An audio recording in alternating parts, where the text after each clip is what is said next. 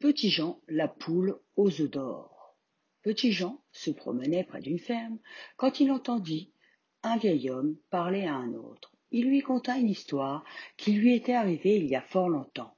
En ce temps-là, il possédait une poule qui chaque jour lui pondait un œuf d'or.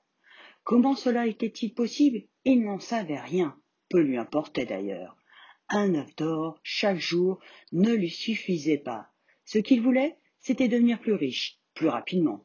Il était alors persuadé que dans sa poule se trouvait un trésor, et pour cela, une seule solution, tuer celle-ci. C'est ce qu'il fit. Et que trouva l'homme à l'intérieur de la poule? Absolument rien. Celle-ci était semblable à toutes les autres poules, et aujourd'hui, point de trésor, et plus de poules qui lui apportaient un œuf d'or chaque jour. Il n'avait plus rien. Petit Jean?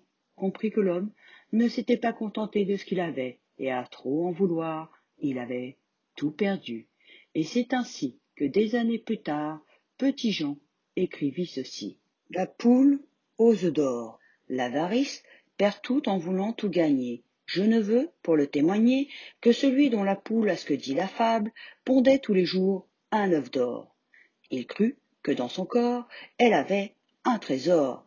Il la tua, l'ouvrit, et la trouva semblable à celle dont les œufs ne lui rapportaient rien, s'étant lui-même ôté le plus beau de son bien.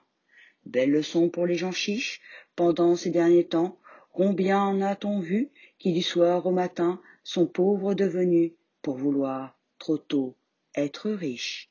Et petit Jean, qui était devenu grand, signa Jean de La Fontaine. Au petit, moyen, grand kids et bien sûr aux adultes, merci de m'avoir écouté et on se retrouve bientôt pour de nouvelles aventures.